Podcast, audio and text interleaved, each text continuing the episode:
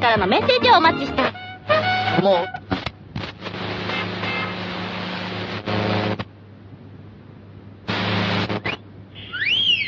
う。Man, dig that crazy chick. Who went short, short? We went short, short. Let us on short, short. We like short, short. Who went short, short?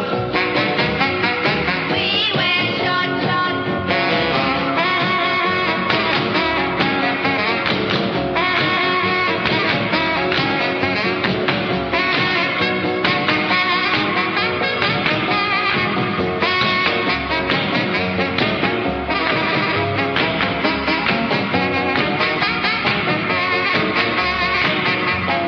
Who went short, short?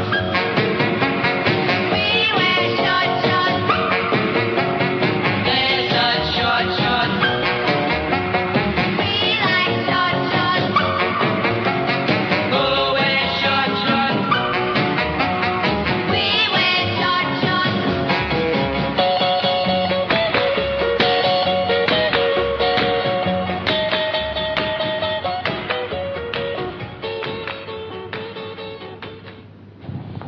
アナログ FM ラジオ素人のラン、えー今週もやってまいりました、えー笑っていいともが終わっても素人のランは続きますということで今日のお相手はマハラネムヤう、松本はじめ。松本力沙です。皆さん、こんにちは。いろいろえー前回、はい今日が、その前ぐらいからですね、うんあの、生放送はやるけれども、ポッドキャストはなくなるよっていうことをね、あそうそうそう強い口調で、なぜなら、ええー言ってきましたカセがットテープがないっていうね事態にた陥りましてえまあ、先週聞いた人はもう知ってるよ、そんなことっていう、でも初めて聞いてる人のために、一応説明させていただくと、えーこのラジオは、まあ、ポッドキャストで聞いてる人も中にはいるんでしょうけれども、アナログ FM ラジオとして、は生放送で今、行われてます。で、どうやって聞くかっていうと、FM の 88.0MHz の電波が飛ばされていて、それをまあ受信していただくと生で聞けるんですけれども、んなかなか聞けないっていう人のために、ポッドキャストをやってると。で、どういう仕組みでやってるかっていうと、アナログ FM ラジオで電波飛ばしたのをカセットテープで一回録音して、それをデジタルのデータに変換して、ポッドキャストを送ってると。えわざわざね。わざわざ。だから、まあ、生放送は続けるけど、カセットテープがなくなったら、録音できないから、そもそも。うん。ポッドキャストはなくなるよっていう趣旨のことを言って、ええもうほとんどね、もう、パソコンの前のみんなとはお別れかなとか、そうそうそうそう思ってましたけれども、なんとかこう、呼びかけたんですけれど、そう、先週呼びかけたんですよね。えもうだから、ポッドキャスト聞いてる人は、聞けないよっていう、聞けなくなっちゃうかもよ。でもまあ、アナログ FM ラジオはやるけどねっていう、で、聞きたかったらカセットテープを、まあ、送って送ってもらえれば嬉しいかなって いう。って言ってたら、なんと、山のように来まし たね。うんすごかったよ、本当になんか、だからなんか最初さ、テープ、テープが足んないってなってさそうそうそうそ、ラジオ放送したでしょ、今言ったみたい70回ぐらいやりましたからね。うんああ、今ね、今まで第1回からね、うんフラで、ンスなんか、で、その、ラジオ放送、先週のラジオ放送を聞いた人が、ラジオ聞きましたっつって持ってきてさ、うんうんうんうんで、なんか、普通になんかあの、いらないのは家にあったやつ持ってきてくれたりとか、うんうんあの、フリマ行ってフリマで売ってたから買いましたみたいなさ、あ思い出して。うん直で持ってきたりしてた。そう、って人もいた。だから、あと送ってきた人もいたし、あ、2パターンあった。うん。で、なんかこ5号店がね、受付場所になってう、た。うん、うちの店にね、うんうんほんで持ってきたり、送られて、いきなり送られてきたりとかさ、おお郵便で。すごいね。カセット、ラジオやめないでくださいっていう、なんか、あのこれコメントこれです今ここにありまこれすですうんこれで録音してください。再放送やめちゃ嫌。こけしうさん。ん。ラジオネームこけしさん。へとかなんか、来てさ、すごいうわーっと俺感動やめないでうん。感動してさ、なんか、うわ、なんかね、ああー、本当にご飯なんか送ってくれたと思ってさ、で、嬉しいから、うんあの、自分のブログに書いたのね。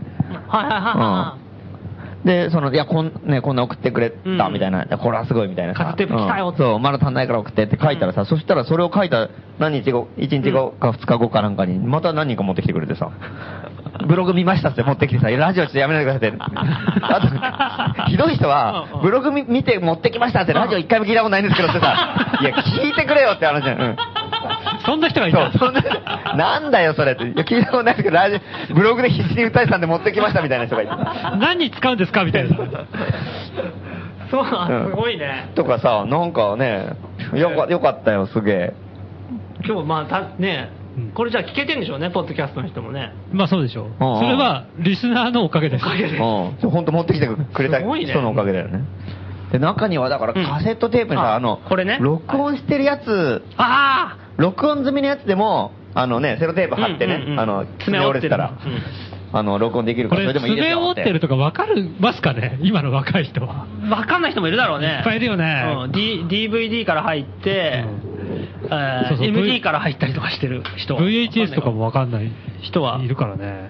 こでれそれで、この、中に音楽とかが入ったカセットテープがそう、これ、今手元にありますめちけゃど。くちゃ懐かしいね。この、このインデックスカードに曲目がですね、書いてあるで割と丁寧な字で書かれていますけれうど、ん。この人はあれですか、直に持ってきた人。このカセット持ってきたら直に持ってきた。うあん。すごいなんか、使ってあるやつですけどって。あ。使ってあるやつの方がちょっと嬉しかったりとかね。うん今私の手元にあるのはあの TDK のハイポジションタイプ2です。わかんないけど ね。きっといいやつです。ブランドはちょっとわかんないけど。ハイポジだから。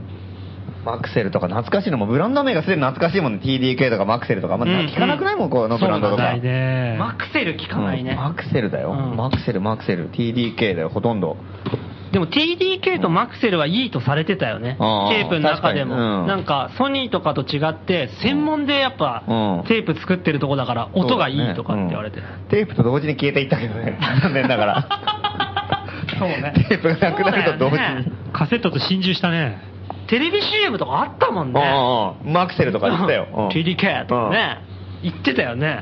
そうだよなこのプロプロ野球球団持つ寸前まで行ってた よね。あと一歩でこう。うんマクセルがうん、そうそうそう。うんなるほど。企業の到達点ね。ね え。マクセルジャイアンツとかできてたかもしれないよ。ありえたねえ。惜しかったね。時代の趨勢だねうんギリギリのとこでうんなんかね、デジタルにいる子はね。抜かれてあの 楽天に抜かれて楽天に持ってかれてそうだよ、楽天なんてもうデジタルのゴンゲでしょ、あんなうの。ん。楽天とかライブ動画争ったんだからね。そうだよね。 80年代に近鉄がなくなってたら、TDK イーグルスそうになってたもん、 TDK になってたよ、絶対。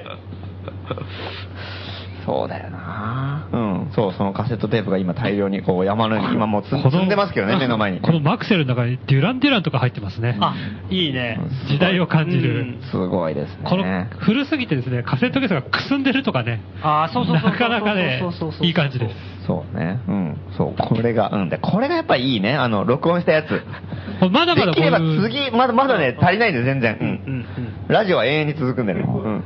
あの、だからちょっと、あの、まだ募集したいんだけど、やっぱ、使ってるやつ欲しい。うん。うん。使用済みのやつ。じゃあなんかあの、一番最初にさ、あうの、んてか今回、あの、この今の番組が復活してさ、ん素人のランうんラジオが、最初の放送の頃とかさ、うんあの、まだ機材がさ、整ってなかったから、あー録音機材とかが、はいはいはいはい。あの、最初のうちってさ、まだ、あれだよね、ちょ、ん使ってあるテープが結構、5号店結の構あさっ、在庫とかがあったかうら、んそれなんかいらないやつとかを持ってきて、それで録音してたんだようんうんうねん。だからそう、あの、音楽入ってたんだよそうそ。うで、それが被って二重に 聞こえたんだよね。そう。で、うちらが話してるって、別になんかね、別に音かぶした覚えないのになんか音楽かかって、これなんで入ってんだろうとかさ、薄く演歌がね、こうかかりながらフリートークが進行してるとかまるで喋ってる後ろで流流れてるみたいなかのようにね。で今でも聴けるよね、多分ね。第1回、第2回、そうだね第3回放送あたりとかさ、結構古いテープ使ってるから、ポッドキャストで聞けばわかると思うんですよ。うん。 BGM じゃないのに、うん薄うんく、絵もゆかりもない音うんがうん。しかもさーって入ってる しね。なんか、ノイズが。うん。そういう感じのがなんかすごいカセットテープらしいなっていうかさ、あの音久々に聞いたよって感じで、もうえらい俺感動した覚えがあるんだけど。あれ、あの雰囲気が出るしね。ちょっと伸びてたりとかするしね。うんちなみに今日はあれですか、使用済みテープでの録音なんですかね、それとも生生テープですか、生テープああ、今日は新しい。なるほど、未使用の生テープでやってる新鮮なね割と、うん。音質はクリアかもしれないけど。けど伸びてるテテープだとね、なんか、なんかこう、ワうーんン、ワーン、みたいな感じになるでしょ。 そうね、んわ、かるわかる、わかる、なんか、わかるうん。あれがまああの、高校生とかね、中学生の時は、うんうんもう嫌でしかなかったけそどうね。そうそう。親父の古いテープみたいなのをさ、うん、録音して録音し、てめちゃくちゃ自分の中で、めちゃくちゃかっこいい音楽が聴いてるのそうに、なんかすげえなんか、そう歪んだりとかさ、歪んでたりとかするんだよ。すげえ音、なんか違う音入ってるとかさ、うん後で CD で聞くとなんか、あれ、この曲ってこんな早かったっけみたいなのがあるんだよそうそうそうそうそうあのカセットテープは速さが違うから、うんし CD と音の速さ違うん だよねあれ、これだったかなみたいなね。だから昔のミュージシャンすごいよねあれでこう耳コピとかしてねうん行動を振ろうとしてたんだから、狂うよね、うん、確かにすごい。まあ今日は生テープなんで多分うん。そこまでのノイズはないのかなっていう感じですけど、そうですよまだまだ募集してるんで、うなんかきっとね、実家に帰ったらね、なんかあの、親のカラオケのテープとかあると思ううんで、んうん。そういうのとかももう送送っってて、うん。もらったら、まあ、8トラ送ってこられても困りますけどね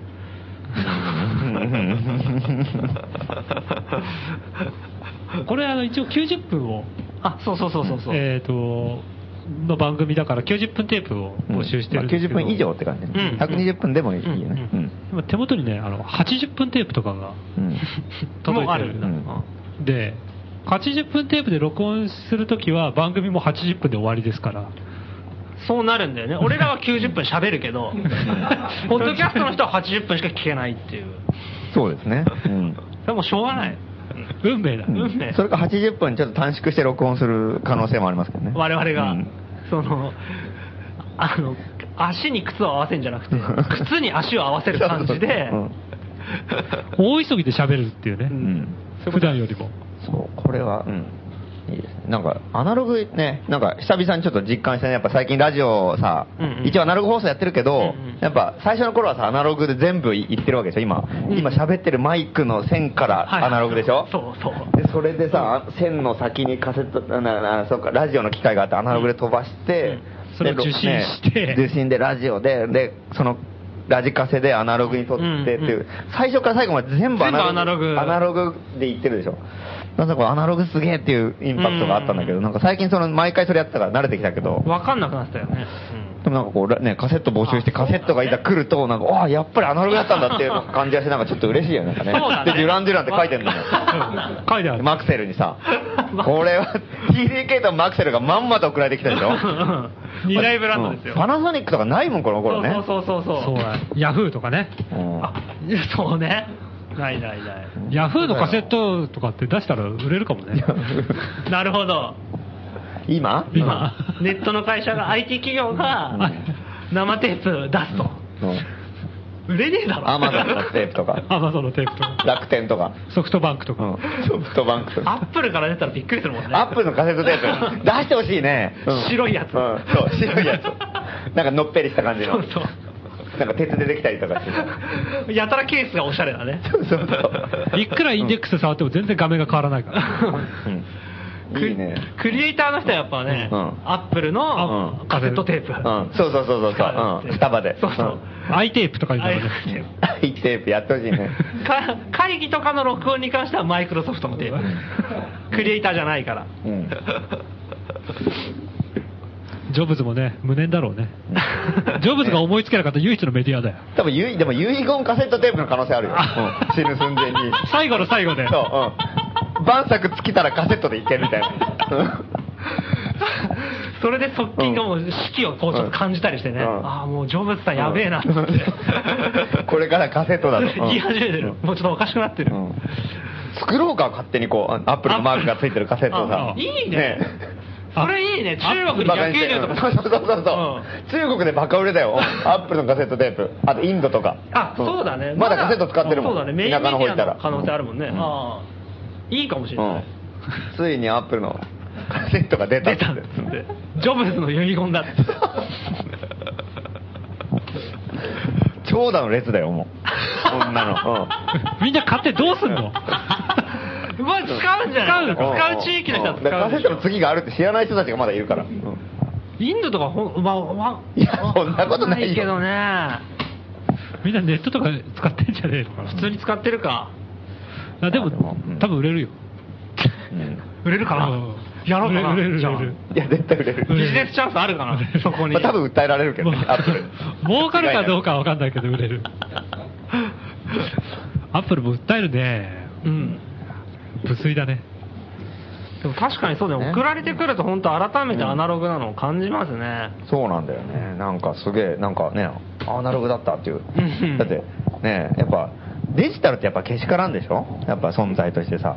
そうですね。好ましくはないですね。うんなんか。ね、できればアナログ1か0かみたいな感じにしちゃうみたいな。それでやっぱりアナログ、ね、まあ、で、やってるわけだけどもね。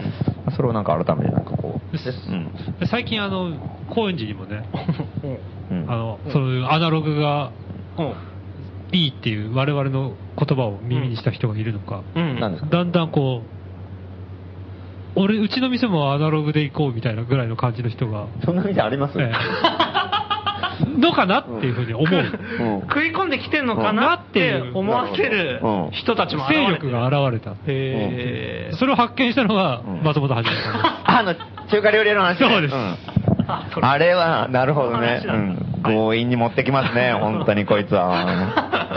今、高円寺一番のアナログショップ。アナログショップ。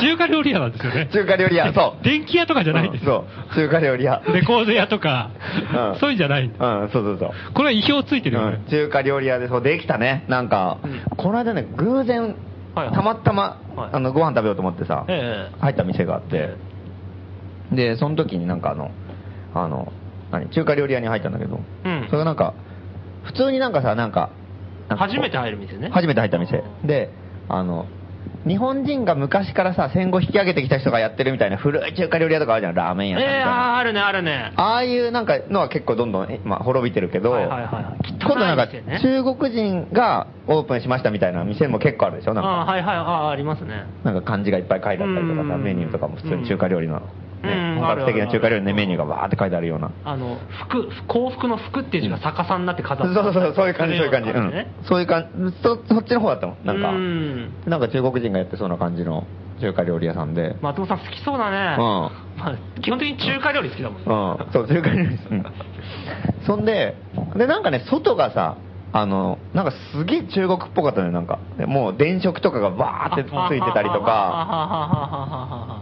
高万楼っていう名前なんだけど。おーまさに中 国っぽいね。うんそう中国っぽい。で、そういうのってでもいっぱいあるじゃん、どこにでも。うん、うん、そういう中華料理屋さんって。でもなんか、やたらの殴り書きの手書きでさ、うんメニューとかさ、うん本日の定食みたいな書いたんだけど、うんなんか、外にね、うん。中国の漢字で書いてあったりとかして、なんだなんだかわかんないんだよね、最初。 まあ、多分そうでしょうね。うん中国の漢字はむずわかんないよね。うん、でなんかねでなんかなんかすげえなって感じなんかうん本当になんかローカルな匂いがしないみたいなあーあ、本気の中国な感じってことね。うんうんうんでなんかでもそういう店ってさ普通はなんか本当にちょっと地方にあったりとか地方っていうかまあちょっとうんなんかちょっと外れの大きい町とかにあったりとか、うんうんあとはなんかまあ大きいところでもちょっと外れの方にあったりとかさ、うんうんうんうんちょっと裏の方にあったりとかするじゃん、うん家賃が安安いから、うんでもそれ高円寺のパル商店街って一番メインのさ、そうね南口の唯一のアーケード商店街があって高円寺唯一のそこの真ん中にあるんだよ、おーいい立地めちゃくちゃいいじゃないですうんか。一等地だよね超超一等地高円寺の中ではもうアーケード商店街の真ん中にあってさ平日も人通りが絶えないうんでね。他はもう本当売れてるお店とか、うんチェーン店のお店とうんうか、んうんそのなんかダイソーがあったりなんかねうんソフトバンクがあったりとか、うんそその辺のエリうア、ん。そうそうだね。うん、そのその辺になんかポツンとさなんかもうなんかね、うん、完全にもうなんか独自の色を出しまくってる店があ ってさでもちっちゃい店だから気づかないんだよ一う瞬んでも一瞬振り返る感じ、うんあれっていうあれなんかこれっていう感じでもなんか、うんうんでもなんか字読めないしいいやみたいなあ感じのとこなんだよ、うんはいはいでそこがあってそことりあえず入ったらさ、うんなんか昔韓国料理屋さんだったのそれへーで韓国料理屋さんがその前は知んないけど、うん最近韓国料理屋さんができて、うんでもなんかうまくいかなかったのかわかんないけどあえなくうんなくなってしすまうぐ潰れて、でそこだったんだよねうんなるほうんどだ。から内装が韓国料理屋なのああ、残ってんだ。残ってる造作を変えなかったうんそのまんまうんそれがいきでなでり中も国に変わった。うん、それは中国に変わった、うんあーででもなんかでも韓国っぽい雰囲気もなくてただ明らかにこれなんか韓韓国料理ってさ、結構なんかあの、ドラム缶みたいなやつに、うんの上にさ、なんか板とか貼ってさ、それで焼肉の、うんあああったりとかするでしょ。はいはいはいでそのなんか、明らかにその感じのところいにや布がかけてあって、なんか隠してあったりとか さ、もう完全に韓国料理屋さんの作りなんだよ、なんか。なるほど。うんああ、かだちなみに、一切、一円も手かけてない 感じ。そうなるほうど。ん中華仕様にしてないんだ。してない。うんご、ごまかしごまかし、そう中うん華仕様にしてる。これ、そのまんま全部今までのもう剥がして、そのままやってるでしょみたいな感じでさうん、超ローカルな感じんで出てて、で、でメニューとかもさ、見てもう、んなんかあの、基本中国語なんだよね。うんまああー中国、なんかね、漢字がドーンって書いてあるすごもう漢字も全開で日本日本人向けのメニュー作ってんだけど、中国の匂いがすごいあるんだよ、な んか。字が違ったりとか。ああ、あとなんかこう、ね、そのなんか、日本、日本語に翻訳してんだけど、なんか意味が、何の料理だか分かんなかったりとか、うんああー、はいはいはいはいはい。なん、なんとかかんとか、よ四字熟語みたいになってるでしょ、メニューって。中華料理って、四字熟語書いてあって、かっこ、なんとかかんとかって書いてある、なんとかよくわかんないみたいな。かっこの中は日本語なんだけどうそう日本語なんだけど、結局これ何の料理だ意味うがわかんないん。っていうんだったりとか、あと付け足しとかですげえ手書き のさ、ああ、もう、これ明らかに日本人じゃない人が書いたような手書きの日本語が書いてあって、それはアナログ感あもうる、ね。これ、でどんどんどんどん足されてる感じなんだよ、なんか。明らかおに。ー説明が、や説って明が。て、あの、メニューが。メニューがうんああ思いつきでどんどん、あ、じゃあこれも出してみようかみたいな感じで。えだだから俺が、そうやって次に出して書いたらそのまま注文できる感じ。ー、なるほど。なるほど。うん、まだ余白もいっぱいあってさ、上から順番にこう、なんか明らかにいろんな、いろんなボールペンが変わってたりとかして、あなんか明らかになんか今日一個足したみたいなさ、 感じ寄せ書きみたいになってるうん。 その日その日で足してるだろ、これ。うんどんどん増えてんだろ、これ、みたいな。な感じになって、なんか、ここはすげえなと思ってさ。ちなみにその日本語と違う漢字っていうのは、台湾の方の。えっとね、中国の方の、あの、はん艦隊字ってい簡う体、字の省省略してるはい方ですはいはいはいね。はいじゃあど、まあ、どっちにしろ日本向けの漢字にはなってない。なってないね。うんでも、うん一生懸命寄ろうとしてる感じはある。そうそうそう、全開でこう、うん、もうこれで、日本向けにこれが日本だろうみたいな感じでバーン出してきてるんなだるほどうんちょっと違う。うん結構自信満々で出してるんだけど、うんちょっとずれちゃそうう。ちょっと違うねうん。で、で、あの、一応ね、その、やっぱりにね、日本、ね、中華料理のこと知らない人もいるから、はいあの、壁にさ、写真が貼ってあるんだよ。あははは写写真が貼丁寧に、それは親切。まあ、言葉では分かんなかったらね、うんうんで写真が貼ってあって写真で見せればいい。あのメニューが書いてあってそれがもう壁中にねバーって貼ってあるの、うんしつこいってか、うん うんそれが全部ピンボケなのでね写真が下手なんだよであー誰が撮るでピンボケだったりあの皿が欠けてたりとかあー構図が悪いよねなるほそうど。それを代表の写真に使っちゃダメだろっていうう。ん、そう、それこれ、これかよっていう感じの、ううん、 ってなってて、でも別にさ、料理わかるけど、なんか美味しそうじゃないんだよ、その写真が。あーボケだしね、皿かけてた美味しそうなのもあるけど、なんか、これちょっとぼやっとして、なんかね、皿かけてたりとか、なんかね、頼みづれえなっていううんなんかちょっと、うん、っていう感じなんだだけからど、躊躇するね。うんで、あとなんかこう、すべての料理がもう、ごちゃごちゃに貼ってあるから、何がどこにあるかわかんうなんい。ジャンル分けしてない。そううん 肉料理とかじゃない。うん麺類とかねうんその最初に行った時見たら、うわーって貼ってあって。それはもどれ、もう、もうなんかもう。写真を上から貼って神経衰弱みたいな感じ。うん。えーっと、えっと、えっと、みたいな。うんあれと、うんあれとこれ、ブブーみたいなさ、なんかそんな感じなんだよ。うん。これなんかこう、すげえとこだなと思ってさ。それはあれだね、中国人だからとかじゃなくて、その店長のセンスだよね。うん、まあ、かもしんないね。うん。すごいねそう。それで行って、それでままあ。あ、当たりの店だよね。うん、大当たりだ今よ今のところねそんなうんだってパル商店街ので、うん超一等地だよ一等地だよみんなもう家賃払うのが必死で潰れてさ、もう弱肉強食のところにそんな間抜けな店があるのもあそこ家賃一番高いよねう、。うん、一番高いよそうだね。あのあその中華料料理屋のすぐそばにさ最近空き店舗テナント募集って出たのはあはあはあででまあ多分まあ高いからまあ絶対無理だろうなと思ったけど、まあ、場所はいいから一応家賃だけ聞いとこうかなと思ってさ、うん不動産屋電話して家賃いくらですかって聞いたら、あの家賃は109万円ですって言われて1 ヶ月、うん、1, 年1年ですかって言ったら違うっつって1ヶ月1ヶ月109万円で保証金は1000万円になりますとか言って本当あそうですかはいわかりましたそれじゃあっつって、うん、まそた電話しまの、すそのまとなりに、そのすぐそばだよ、も大うんう。でも多分、いや、でも大きさが多分違うから、もっと小さい店だから、あーもっと安いけど、とはいえだよねとはいえ高いんだよ。ううんんすげえとこでさ、それで出てたのそれでさ、そう、ねえもうその内装そのまんまで、ねえって感じでしょ、これどうなんだろうと思ったんで、で、とりあえず昨日頼んでさ、うんで、出てきたら、料理がものすごいうまいの。おー、おーよかったね、これが、うん、うん。おービビるんだよ。本当にすげえうまいんだよ。へーでも本当にちゃんとした本格的なさ、味で、下手しなんか中華料理ってやっぱ中国どこ行っても美味しいんだけど、うんなんか中国のその辺の食堂入るよりもうまいっていうかさあ、それは相当うまいなんか本格的なちゃんとした中国のレストランの味がするわけなんか。あじゃあ横浜中華街で出してるような感じそうそうそうそうそうそううん日本で言えばで、なんか、そう。で、なんか、いろいろなんかね、聞いたりとかしたらなんか、値段高いのちなみにいや、安い安い安い。うん。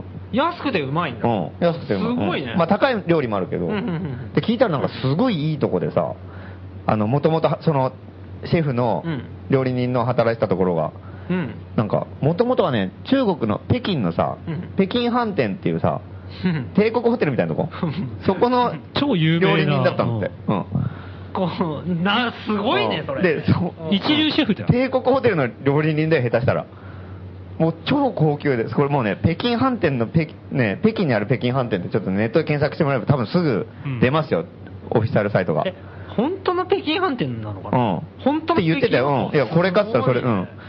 で、そこで働いてて、それで日本に渡ってきて、で日本ではなんか高島屋にある、あ、じゃあ、あの、に二子玉川にある高島屋のは中華料理店が入ってて、そこの料理長をやってた んだって。なんでその人が高円寺にそれがなぜ高円寺にっていう、それが2ヶ月前にオープンしたの、高円寺で。すげえ、なぜなんだっていうかうさ、まあ、ね、料理長やってて、まあ、でもそれでも料理長だし、雇われだし、やっぱ自分の店を持ちたかったみたいな。はいはいはいはいで自分の店であじゃあ経営者やってるのかな、うんあーけそう経営者兼料理長。料理長なんだうまあ、要するにオーナー。偉いうんオーナーシェフっておこうおうとでやってて、これなんでこんなとこやってんだって、なんかもうすごい経歴でさ、なんか申し訳ないようん、そう だからもう申し訳、いやもう本当高円寺ですいませんみたいなさ、ほんでなんか、もうものすごいね、経歴も良くて、料理も上手でさで確かにそうなんだよ、これ本当にさ、本格的なさ、中華レストランでさ、高級な、んで、いい皿にさ、出てきて、ちゃんとなんかこう、すごいとこでうん出てきたら、あ確かにその味だっていう感じのものがさうん、普通にさ、その辺の食堂みたいな感じのとこ出てくるからさ、まあ、腕がもう腕は超一流、腕は超一流。うん商売はど下手、うんそうそうでそうだからありがちなんだからパターンっていうかなんかこう職人が店開いちゃったみたいなさそうね。そんな感じなのあーわかるわかる。うんああー、あるね。ものすごいいいものを作るんでなん かさねコップとかをさわかるわかる木彫りのやもなんかを作る人とはいはいはいはいはいはかいすごいんだけどその人が作る店とかその営業センスがなさすぎるみたいなさいや物はいいのはわかるけどなんか買う気が起こんないんですよみたいな店あるじゃんうん自動車修理工場のおっさんとかね。うんなんかね大工の人とかねうんそうでで客は案の定あんまりいな いのよ俺ねその夜の9時ぐらいに行ったんだよ、あ駆け入れ時ですねうん誰もいないんだよ、うんガラッガラ。うんで1人いたりとかうんそそれぐらいでさまずいこれねねうんこれはちょっとまずいね。そうなんだよででなんか2人そのそのオーオーナーのシェフと、うんその奥さんだと思う、うん奥さんの人とはい2人でやってて、えであと店員のねあの若いまた中国人の留学生の女の子がいて、うんうんうんその子がその子はなんかすごいハキハキしてなんかさうん。元気だから、うんあーじゃあ接客はまあいい、いいんうんだね。でそのうんでそのうんちょっと話話してていろいろなんか聞いたりとかしたんだけど、そのそのなんかすごいなんかあのなんか店員のその女の子が、うんとかがなんかすな出して他のお客さんが来た時にメ,、うんメニュー頼んであメニューじゃないあの注文料理注文して料理出すでしょそしたら「味大丈夫ですか?」とかすげえ聞いてるんだよなんか「うんどうですか?」とかさ、うんうんなんかさこれ、うん、なんでそんなに心配なんだろうみたいなうんな何それううんんああよかったみたいなさ、うんうん美味しいですよ、それよかったよかったみたいな、なんか、でなんかとりあえず客がいないから、不安らしくて、うんああ。どうしたらいいのかみたいな感じで、これで、うんこの味で合ってんのかみたいな。で、なんか、あの別のお客さんがいた、うんいて、帰るときにさ、なんか、帰ろうとして、うんね、あの、じゃあお会計したら、レジの開け方分かんなかったりとかした。もうこれ大丈夫だから、これ、うん2ヶ月経ってんですよね。 いや、でも、その、その、その、バイトの女の子に、なんだけど、ね、聞いたら、なんかあの、いや、2週間前まで客だったんですけど、って 言ってたなんか、客だったの気づいたら店員になってたみたいな感じ。これどういう店なんだろうと思って。せっかく来てた客を定員にしたんですそう、よ気づいたら店員に それなはってどうなのかっていう問題もありますよ独自ね。の経営戦略だた。ね。すごいことになっててさ。で、ここはいいんですよとか言って、すごい美味しくてな、なんか言って。ん うんほんでなんかこうね、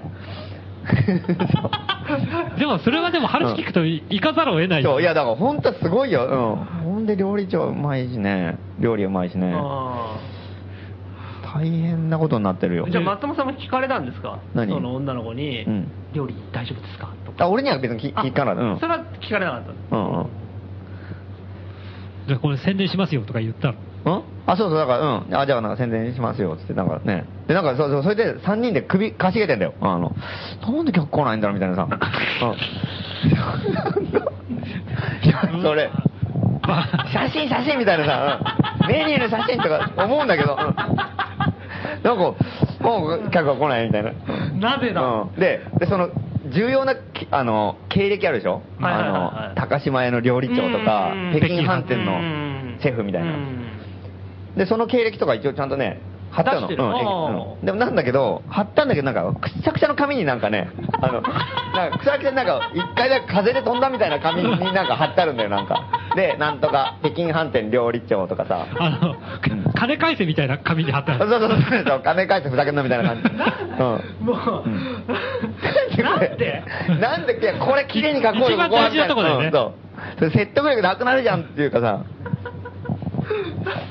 めちゃくちゃ面白いね、これ。うんすごいんだよなんかいつそそのくしゃくしゃの紙に、うんなんか中国五つ星ホテル北京飯店料料理人と書いてたいやこれ本当かよっていうかさ嘘にしか聞こえない。嘘にしか見えないんだよその紙がうんなんかいちいち可愛いな。そう、こう、なるあほどねそこはね、すげえいいんだよ、なんか。ほんで、なんかいろいろ、なんか、やっぱでさ、なんかやっぱ高円寺も最近さ、うんやっぱあの、結構チェーン店とか、大手資本がやっぱりどんどん進出してきてるわけね。そう、そう。駅前とかすごいよね。うん。チェーン店ばっかりだもんうんね。だよね、気づいたらうね。ん個人商店はなないですうんね、ほとんど。で、なんだかんだ言ってさ、高円寺商店街の街で、全方向に商店街があって、大通りがないでしょはい。で、それで救われててさ、うんで、商店街の文化がすごいあるんだけど、なんだかんだ言って細かい商店街の中身を見たら、イオングループの店が結構どんどん増えてるでしょ、今。増えてる個人商店みたいな顔してさう。ん。気持ち悪いね。ほんでなんかうん、とかなんかね、チェーン店もどんどんできてきたりとかしてさう、んそれでそういう感じの中にさ、あのなねるほど、一等地にいきなりガーンとさ、なるほど。うんデジタルに。交番楼ができたからうんさ、そう、そのデジタルのね、イオンみたいなところにさ、もうイオンとか多分数字でしか決め考えてないもんね。あーいいこれそうでしょん、これはもう、交番楼も数字欲しいと思うけど ね。うんうん。まあでも、まあ、思うけど、 これは採算合うか合わないか、うんで、あだ何けでか何ヶ月やって、うんあね、こんだけのこう採算ベース乗らなかったら、じゃあ閉店みたいなさ、うん。でも全部決まってるわけじゃないのって、うんでももう、高慢路が全然違うでしょ、多分交番違うなんで客来ないんだろうみたいな、うん交番楼はまず採用基準がすごいもんね。うんお客さんだうもん。お客 さん、あの人よく来てくれるから、店員、常連一人減ったじゃないかっ て話。うんほんで給料払うから出てくっ ていう。すごいね。うんそうででもうそのその夫婦やってんだけど、うんあの一応ね昼の10時半からラン、まあ、ややってランチがあってそのまま夜の12時ぐらい、はいでもしお客さんがいたら12時よりあ遅くまでやってみたいあなー感じなんだけど週7で働いてんだって、おうん、休みなし、うんすごいね。毎日やってんだって、うん、松本さん共感するそうものがある。共感共感しかない 感じ、うん、俺は毎週7なんですよみたいな、うん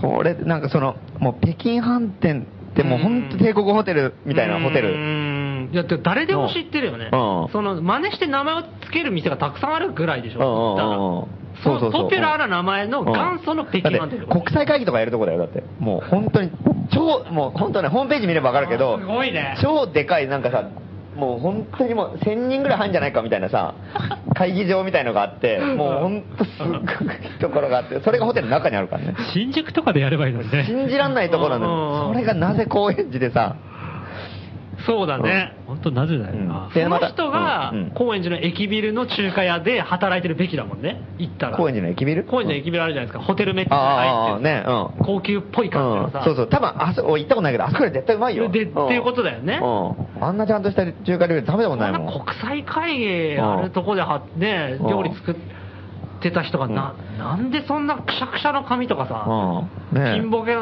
もう料理バカでしょ。もう逆にあ の北京飯店とか、うんその何高島屋、うんとかで働いてた人が、うん自信を失うぐらいのところ で追追い詰められてるってことでしょ今確かに、あの料理長が今こんなことにみたいな。ええ味大丈夫ですかってさそうだよねバイトの子に聞かせるぐらいのところまで行ってるわけだかあそうだよらね味大丈夫に決まって何食ったってうまいんだもん。これはちょっと助けないでと。あとね、値段もすごいんですよ。うん値段、あの、うんなんだっけ、まあ、チラシとかにさ、あの、はいはいはい料理があって値段書いてあるんだけど、はいはいはい結構高いんだよ、1300円とかさ、一あー品。まあ、やっぱうまいだけに高いうんっていでうそとのもそあるねのチラシの写真もピンボケでしてたりするから、あの、あんまり食いたくないんだよ。行きたくないね、それね。そのチラシ見たらね。高いし、ピンボケだし。うんもうね、皿が半分ぐらいになってたりとかさ。食ったらうまいの分かんないからね、それ。こういうでだから、あここ高い店なんかなみたいな思うじゃうんん。高いけどうまそうじゃないな、みたいな感じにしか、最悪だね。その写うんうん真だけ見たのねうん。なんだけど、行くとさ、違ってさ、その高い料理も確かにあるの。すはごいはいいはいちゃんとした料理もいっぱいあるから、千何百円のもいっぱいあるんだけど、まあ普通に、なんか600円、700円のさ、料理もあるでしょ。あ、うんそうなんでだ結構ふ普通な、はいはいはいいろいろ幅広い値段がある、うんで、あとなんか、一応サービスとかでさ、セットとかやるじゃん。はいはいはいはいビールセットってのがあってさ、一品料理とビールみたいだな。からビールい、ビ生ビール1杯と、あの、料理2品。おーで、490円。 ちなみにそれチラシに書いてあるんですよね。うん書いてないんだよ、それが。そこを売ってけばいいのに。それが書い てない。うん。で、あの、チンタオビールとかもさ、ボトルで1本350円とかなの。なんとかバーより安 いんだよ。うん安い。う400円だもんね、なんとかバーは。うんなんとかバー400円。しかもなんとかバーで出してるのはレーベンブロイでしうんょ。でレーベンブロイってビールよりも、チンタービールの方が単価が高いから。なるほど。いいビール。うん。それでも、なんとかバーより安いんだよ。350円。なんかおかしいんだよね。うん。そう、ち、ち、じゃせめてチンタオビールはうんチラシ出てますか出てないんだよ、これ。その値段が出てない。下手すぎるでしょ。で、そのチンタービール350円で安いでしうんうんうんょ。で、その隣に大五郎500円って書いてある。焼酎。もうもう意味がわかんないでしょ。だから、大大五郎って。頼めって言うのかと。最安の酒じゃん、日本の。大五郎から利益を奪おうとしてる。最後の500円。で、ウーロン茶500円って書いてある。もうチンタオビール食べるでしょ。新タビールいや350円。ビール選ぶよね。うんお茶ってすいげう、えお茶っていう欄があってうんうん、お茶って欄が、なんか、ウーロン茶500円。なんだっけうんあと、なんとか茶500円。ジャスミンティーで、なんか特別な高そうなお茶が、なんとか、四字熟語みたいなの、うんなんとかなんとかうん茶1000円って書いてあってさ。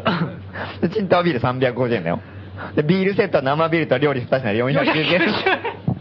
これどういうことウーロン茶、ウーロン茶飲むより安いんだよ。ウーロン茶飲むより、ビール一品料理プラビス、生ビールールの方が安い。も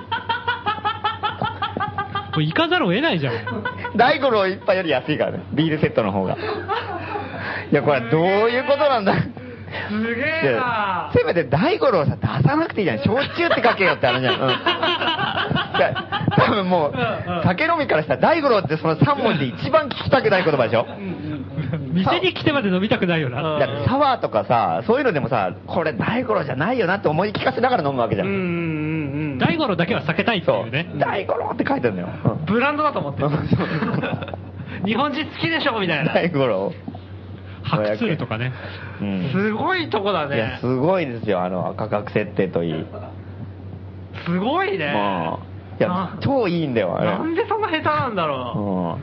アナログですらないかもなう。んもう考う。えもう方そが。れこれはすごいは、うんな名前何でしたっけえっとね、高慢楼。高慢楼う。ん。うんアナログではないね。これイオンには絶対真似のできない価格設定だよねう。んそうそうそう。で、それ面白いから、まあ今、今言ったみたいな感じのことを俺、ブログに一回書いたの。はいはいはいはいはい。で、ブログに書いて、いろいろ、まあ、しょちょっと紹介したうんのね。うんこんな感じですよって言って。そしたらなんか、いいねうん発見したってう言ってん。そしたらその、その、書いたちょっと後に行ったら、あの、シェフがなんか、ブログ読みましたよって、なんかすごい喜んでえてえさ、うんやべえなとかでさ、なんか、くせくしゃくしゃだったとかさ、あー あの、いろいろな手んか、がおかしいとかうんなんかこう、なんか、その、シェフの髪型がなんか間抜けなんだよ。うん。なんかその、髪型がすげえいいとかさ、あーあの、なんか、奥さんが林家、林家パーコに似てるとかさ、 すげえいろいろ書いた、書いたのよ。超いい奥さんじゃんそう、それ全部見たとか言ってた。やべえとか思って。でもいいって言ってくれてんだ。そう、うん。いや、本当にありがとう、みたいな。ずれまくってるねうん。そう。でも客が少しでも増えたのかな。うんうん。客が増えてるでしょ。うあ、本当。あいうん行こう、俺も。ん。うん。リピーターにはなるよね。なるよ。だって、あそこ超いいもんだって。一回行ったうらん。ね。あの DIY 感がやばいんだよ、もう。あーなるほどねあそうかもうん。ね全部だって手作りで全部やっててさ。いや、もうイレギュラーリズムアサイラムを超えてるからね、今。うん、そう、そうだろう、ね。高 慢楼は。中華料理店。どう比べるのかかんない謎な感じがあるけどね。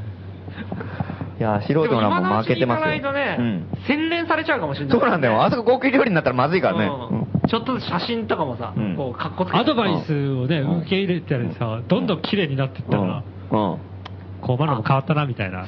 そうだね、でもそれ、飯食ってうまくてさ、うん写真ピンボケしてたら、やっぱ、客も行ってあげる人出てくるかもしれないもんね、アドバイスしてあげる人っていうか。うんうん。こういう、これした方がいいよ。あ、いや、でま、まんまとそういう人いまいまいましたよ。うあん。ほんそとれで、なんか、うん。いろいろなんか改善してるみたいだから。へーでもまあ、改善してもらうのはいいいいことなんだけどね。そうだね、ん値段が高くならないうちに行った方がいいとかね、んそういうのはあるかもしれないけど。うんただあの手作り感が本当にいいんだよな。うん、そうだね。ちょっと見に行きたい。多分大赤字だからね、今。間違いなく。あのすさ、すさまじく家賃が高い場所だからうね。ん。ちょっとさっき写真を、ラジオで伝わらないかもしれない。写真ちょっと見せてもらったんですけど、店の前の。あの、電飾がうさん、すごい、本当に、あの、なんていうの、中華的っていうか、うんそうま東南アジアとか行ったらよくあるある感じの。あれはちょっと日本の線じゃないよね。うんうん赤とか青とかにこう、うんパッカパッカって光ってるような感じ。中国人がやってる中華料理屋、高円寺にもいくつかあるけど、うん電飾って感じじゃないもんね、うんうんうんそうなんか派手は派手なんだけど、うんそういう原色バンバン使いますみたいな派手さじゃないから、うん一応赤と金とかさ、うんうんそのぐらいで抑えるからさ、そうだね。それで抵抗あっていかで、誰でしょ、表に出てるメニューが高いわけでしょ。そう。そう。あ、でもビール、あの、店頭には書いてあるよ。ビールセットとか。 店頭にビールセットはかあ輝いてる、ちょっと。うんでもマジックで殴り書きみたいな感じだけどね。なんでもっと落ち着いて書かないのかね。 なるほど ね。これだみたいな感じでか書いてる感じがするっていう。用意せずに。うんあれはすごい。えーこれ、いみんな行くべきね。これは本当絶対行くべきですよ。まあ、ああいうところがやっぱり残ってこそやっぱ高円寺の、うんね、いいところだっていうかさ。本当その通りだよねうん。それまあね、中華料理じゃなくてもさ、普通のね、他の店でもさ、やっぱりなんかこうね、思いつきでいきなりやって、なんかなんかね、すげえいいことやってたり、いいもの売ってたりとかう、んいい技術持ってんだけど、なんかこうね、あの、知うん知ってる人が行けばわかるみたいな店っていっぱいあるじゃん、なんかうん。ああいうのがやっぱ高円寺の良さだったりとかうん、高円寺っていうかもう個人商店の良さだもんね。あれがやっぱり普通になんかもう全部計算され尽くしたさ、マーケティングの塊みたいなもうそうそうそう、店もねうデジタルみたいな店、ううんんああいうのにやっぱ侵食されていくのやっぱ腑に落ちないからね、うんやっぱああいうとこやっぱ守っていかないとっていう気がすげえしたね、なんか。そうだね、本当にそうだうね。ん、露骨に増えてたからね、そのデジタルっぽい店うが。ん。そうだね。もう、うめちゃくちゃ増えたよね。増えた増えた。もうだって素人の始めて今8年だったでしうょ、んこの8年でものすごい変わってるよね、うん、うもうね。ん。そのなんか正体が見えない感じの、うんそうそうそうマうんマックみたいな中華料理屋とかさ。うん、そう。店員に言っても融通きかない感じの店。うんうんねうん。目の前の人が儲かってないっていうのが、そうそうそうそうそうそうそう、うんここで何か買ったり、食ったりしても、目の前の人が儲かるわけじゃないっああああそうそうそう。それがやっぱいいんだもんね。なんかあの人うんにお金払ってあげたいなとかさ、うん、思ったりするからね。ちょっとあれ行ったりもするわけじゃん。だから高慢楼の出現っていうのは本当朗朗報だねそうそうそう。うん。今すごい希望のねうんうんもう希望の星だよ。もう彗星のことが現れたもん。本当そんな感じだね、うん来た、ついにって感じ。今2ヶ月経ってますからね。そろそろちょっと危険、危険水域に入ってるんでなるほど皆さんぜひ、あそこ守ってあげてく潰ださい。れてしまうかもうんしれそう可そう能そう。性があるってことねああそうだね109万円かもしれない家賃ねなわけだからうんねうん家賃がい行きましょうでば場所はもう一度うん場所は、えーとね、あの、高円寺南口を降りて、あの、アーケード商店街のパル商店街っていうのがあるんうで、んそこを、えーと、ずっとあの、まあ、駅から向かってうん、ずっと進んでってもらって、で、あの、アーケードがなくなるんですよ。ちょっといたらもう、ね、はははは3分か5分ぐらい歩くとはいはい。そのアーケードがなくなるちょっと手前ぐらいの右手。なるほどわかりました、ここにあるの電飾が。昼でも夜でも、うん。高慢楼。うん。で、まあ、出てるメニューはもしかしたら高いかもしれないけど、うん安くてちゃんと食べそるうそうちゃんとメニューをよく読 めば安いのがある。ていう。入ればわかるうん。入ればわかる。うん。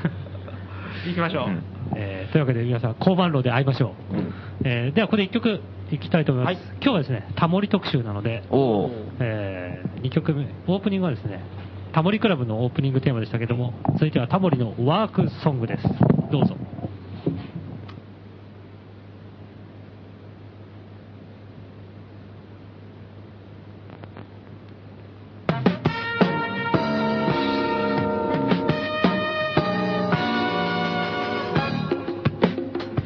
定期昇給梅割り焼酎福利厚生女子高生今日も働くサウンドがさ別に取り立てらかないエクパキンドをリベンパキンム演芸丸くスローと上限仕事虫ねだらりだ兄弟審議資金伝票開始全般今日も働くエトランで別に取り立て楽ないエクパキンドをビビンパキンムエンゲマルクスラワダワ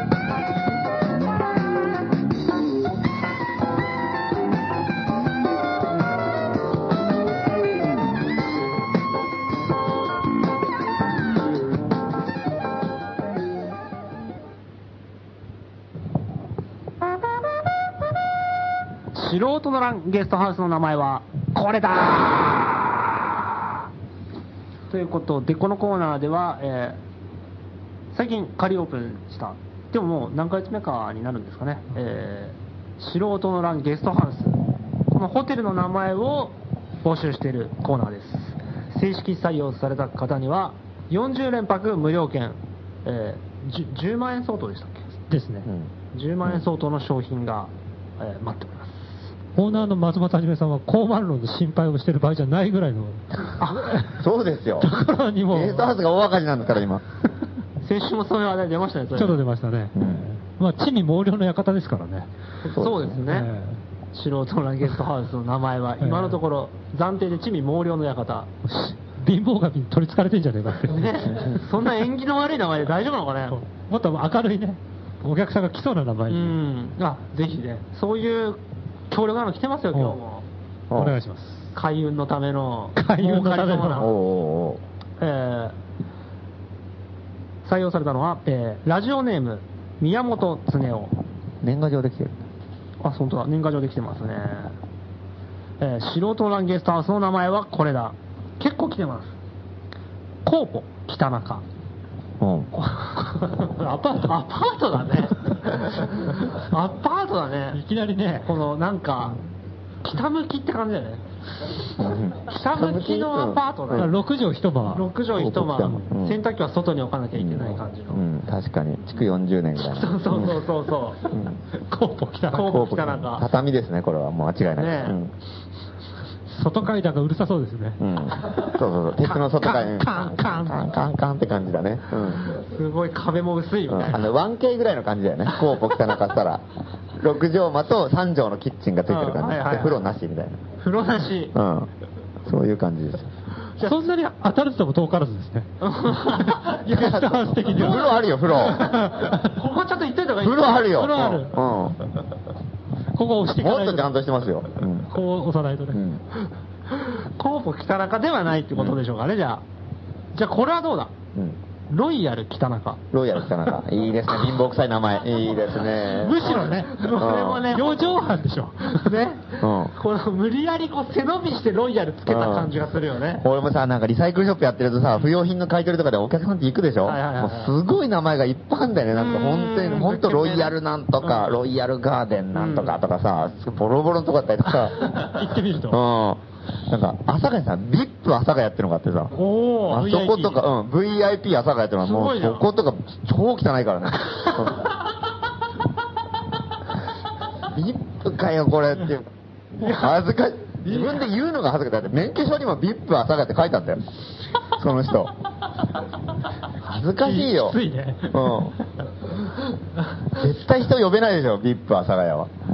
いや、呼べますよ。いっぱいあるよ、なんとかレジデンスとかさ。まああるね。えらい名前になってるけど、横切もったれなんかもう本当に板張っただけの、なんかさ、取ってつけるプレハブみたいなとこでロイヤルレジデンスとかさ、いや、そりゃねえだろとか、ロイヤル住んでねえよみたいなさ、皇室がいるかっていう話だよね。うんいやもうすごいよな、あのネーミングセンスは。えー 続いて、あ、えーまだあります。牧田中プリンスホテル。秋田なんか。えー北中にこう、あの、間ですね、えー、と誠の間、っていうと、どっち方向に向いてるんですかね、巻き真北中ってわかんない、真ん中なのか真北なのかよくわかんないですよね。マキタはわかるけど、マキタなマミナミとかはわかるけど、マキタなんかはわかんないけど、なんかがプリンスホテル。プリンスをプリンスいいね うん。えー、どういう順番で読んだらいいのかわかんないですけど、えー、素人の巣。スちょっと面白いかえトルトの巣窟みたいなこな。と巣窟ってことだね。うんでも、まあ、巣窟じゃなくて巣なんだよ巣なんだねううんんそうだね巣窟よりもちょっと爽やかだ ね、うん、巣の方がまだいや、なんか、いゲやスでトハもウスにさ、クモロスが張ってるイメージがそう。か確かにそうだねネズミの巣みたいだねあ、そうね。ううんんじゃあ、これはどうですかおうホテル、アンポンタ。なんかそんなのなかったなかったかなこれはどう解釈すればいいんだかうな、ん。続いて、えー、じゃあ、これだったらどうでしょうかうん、素人万博。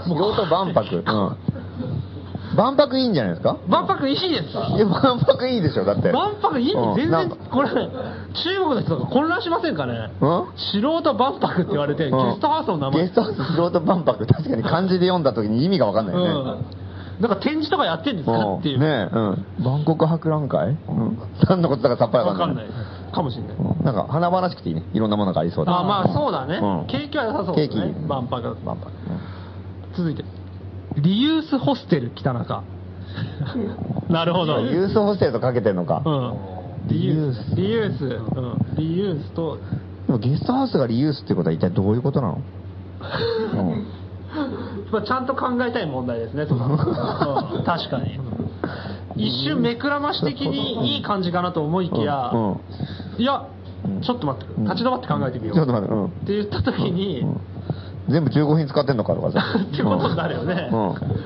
だからタオルとかこれいいの大丈夫なの、うん大丈夫なのかあらぬ疑いがねうんちゃんと水道水だろうなと か、うんどっかの水溜めてまたやってんじゃないかとか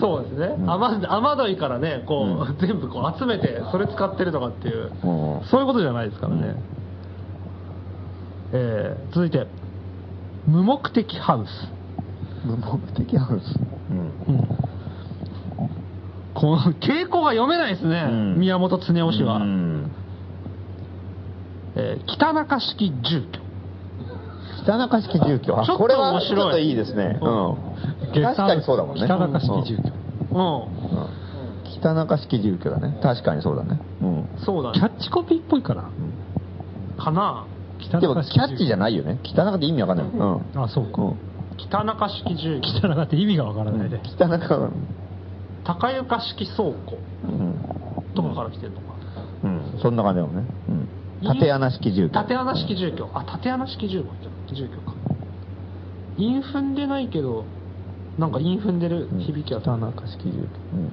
まだありますよでも語呂がいいね、うん、まだある、うんホテルビギナーズラックおおいい名前ですね、うん、ビギナーズラック、 まあ今でもいいねいいねそれは前向きな感じがする、うんうん、常連を受け付けない感じ、うん、いいですね、新鮮味もあるしうね、んうん、最初だけでいいのはっていう感じ、う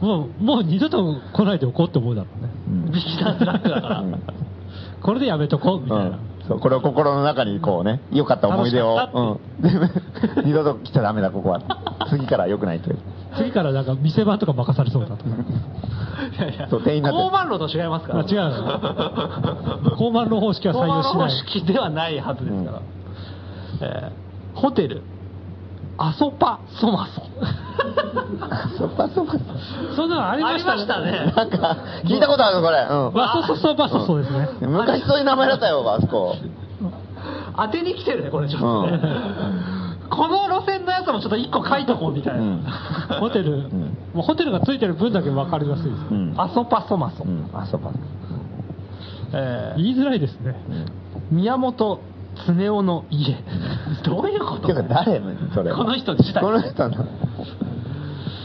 でも松本はじめの家って言ったら行かないでしょ普通行かないよね、うんゲストハウス松本うんえだはじめの家って松本さんの家でしょってなるじゃん、うんうんちょっと気味が悪い、うんあのあとそういう名前をゲストハウスにつけてしまう松本うんさんってそうそうそういそうう人を疑うよね、うん、それはちょっとね、ん誰々の家はちょっとまずいでしょ。行ったらいきなり松本はじめがなんか、お帰りなさいとかって、うん言うノリじゃない気持ち悪い感じうねんおうよく来たな、みたいなさ。テンション的な。全然知らない人の名前にしてればいいけどね。知らない人。うんなんもう、もう、有名人でもないみたないうんありそうな日う本人の名ん、あ前りそうなの、うん、高橋なんとかさんの家みたいあーなな。るほど。高橋哲司の家みたいな。 村川敏子。一番行きにくいね、それ。哲司さんってちょっと年配な 感じ。それはちょっと行きにくいよね。河原川でうん待ってそうな。そうだね高橋哲司の家。 怒られそうだよね、な んか。ジャック萩本の家。うんよくないでしょ。うん、よくないそのなんかこう、こうなんかこう何かで合わせなきゃいけない感じがこう漂ってくるからダメ。うんそうそうそうそうそうそう。んそういう色があるんだろう、そうん、そう、うん。う。わかるわかる。まあ、でも今回でもちょっと変えますか地味毛量の館から。彼女は北中式住居ですかね。今今回は行きますか、北ね中、中式素人バンパがうんなんか引っかかった感じがあるのは。ビップ北中ってなかったでしたっけビップそれはさっきの、 ええあ北でのやせじゃあビップ北中にしまいしょうや、かリップ来たのか。暫暫定的にあの松本はじめさんのやったーやったーやった採用ということーで。やったー、うん母ちゃんやったよ暫定王者取ったよ、俺。いいですねなんか銀座なみたいなやったーおめでとうございます。ありがとうございます。うんじゃあゲストハウスは、えービップ北中。これ正式採用されたら40連覇。無料券が松本はじめさんに行きます から。 40日ってここから出らないのあの旅行とか行けないですよ。あー頑張るぞ、うんうん仕事もできない。ということでそんな感じですかね、えまあでもあのまだねリスナーの皆さんにもチャンスありますそうですこのな、何さんだっけ えっと宮本恒夫さんいや、もうさ、惜しかったですね。あと一歩で、惜しかったですねあと一歩で暫定王で来るとかあったのに、一瞬で救われたね。なんか、ふわっていかれたね。ビビップが一番受けたもん建物今日出た建物の中で残念、ええうんえーというわけで、ゲストハウスの名前はこれだ。まだまだ募集しております。えー、宛先は郵便番号166-0002東京都杉並区高円寺北3丁目9番11号素人の欄5号店内ラジオ素人の欄素人の欄ゲストハウスの名前はこれだにがかりまでおはがきお待ちしておりますえー続いては、タモリで蕎麦屋。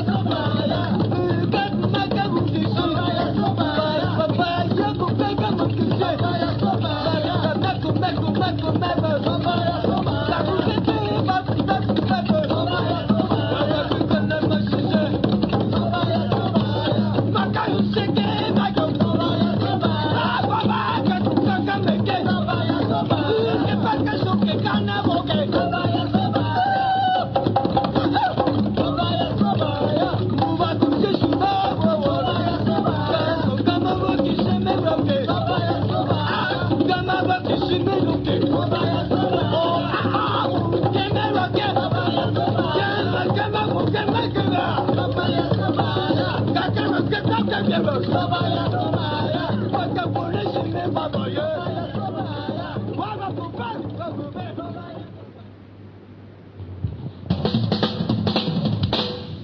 謎の火災フィルムを追え。えーこのコーナーでは素人の乱のある重要な秘密を撮影したとされる自称ドキュメンタリー映画監督葛西とその彼が撮影したとされるフィルム通称火災フィルムの行方を追っているコーナーです、ええーしばらくお休みをして、ー、な2週ぐらい2週ぐらいはなかったんですけれども、またね、目撃情報というか、傘いなくなったんじゃないんですね。ねえ、いなくなってほしいですけど ね。どっかにいなくなっちまえばいいのに ね。いやコーナーの趣旨が変わってる。追ってるんだよ、こっちは。そうでしたね。追えって言ったのにいなくなってほしいです ね。そうですね。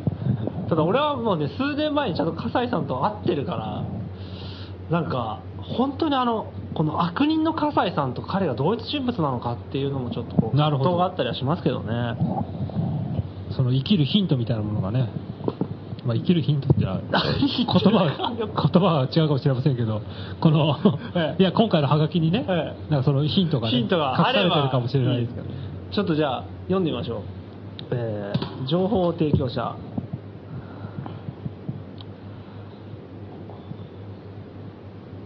堀之内さん、東京都の方ですね。城之内さんです。城之内さん、ごめんなさい、堀之内さんじゃないですね、城之内さん、東京都の方です。えー皆さん、はじめまして、先日、街を歩いていたら、葛西、待てーという怒鳴り声が聞こえてきました。ん葛西素人の欄ラジオリスナーとしては、聞き捨てならない名前です。声の聞こえた方角に振り返ると、黒いトレーナーに黒いジーパン、ボサボサの髪型にメガネをかけた男性が走って逃げているのが見えました。その男の手にはビデオカメラが握られています。あ葛西実在したのか正直、素人の皆さんが作った実はいないネタの人だと思っていた私は本物の葛西を見て興奮しました葛西また勝手にドキュメンタリーを撮影したなベースボールキャップに数字の並んだプレートをつけた見るからに八百屋の親父が葛西を追いかけていますドキュメント確かに撮影させてもらったぜそう言うと葛西は、どこからともなく空中を漂ってきた気球に、ひょいっと飛び乗り、いなくなりました。葛西覚えてろよ親父は空に向かって叫びました。二日後、町内会の会合が開かれ、葛西に勝手にドキュメンタリーを撮影された人々によって、葛西被害者の会が結成されました。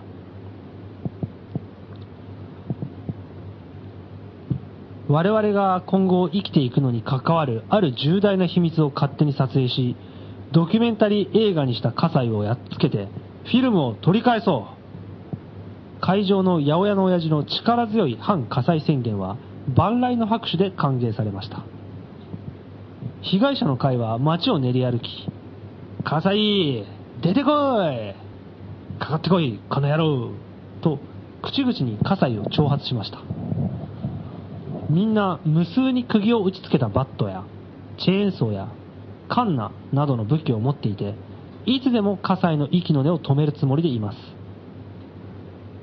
これだけ威嚇してはむしろ葛西は現れないのではないか私は疑問に思いましたが私は浅はかでした葛西が現れたのですわはははははは皆さんの晴れ姿、とくとドキュメンタリー映画にさせてもらいましたよ。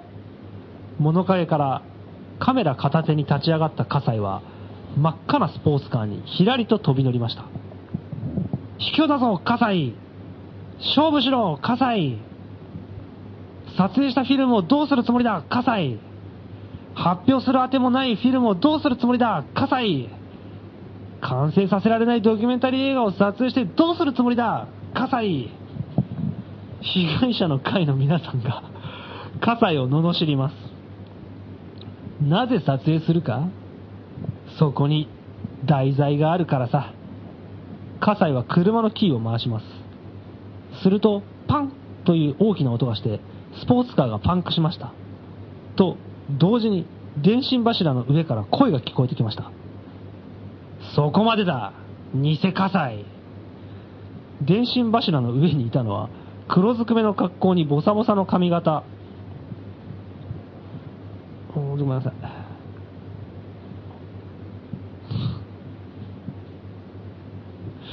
ボサボサの髪型、メガネをかけた男でした。手にはカメラを持っています。か、葛西が二人いるぞ。と電信柱の上からメガネの男が被害者の会の中に飛び降りました。安心してください皆さん。私こそ本物の葛西です。あいつは葛西を語る真っ赤な偽物です。なんだってクソ、バレたか。偽火災はマスクをビリビリ破りました。火災キック火災は偽火災に火災キックをお見舞いすると、偽火災は凄まじい爆音を響かせて、コッパみじんに吹っ飛びました。えー、火災はさすがにぶち殺すのはまずいんじゃないか。と、引いている被害者の会に向かって、あいつはドキュメンタリー映画監督、葛西を名乗って他人のプライバシーを暴く極悪人なのです。だからこれくらいやってもいいんです。と、独自の理論を披露し、これで皆さんの秘密は守られました。と、相手の得になることを言って、あらかじめ批判を制しました。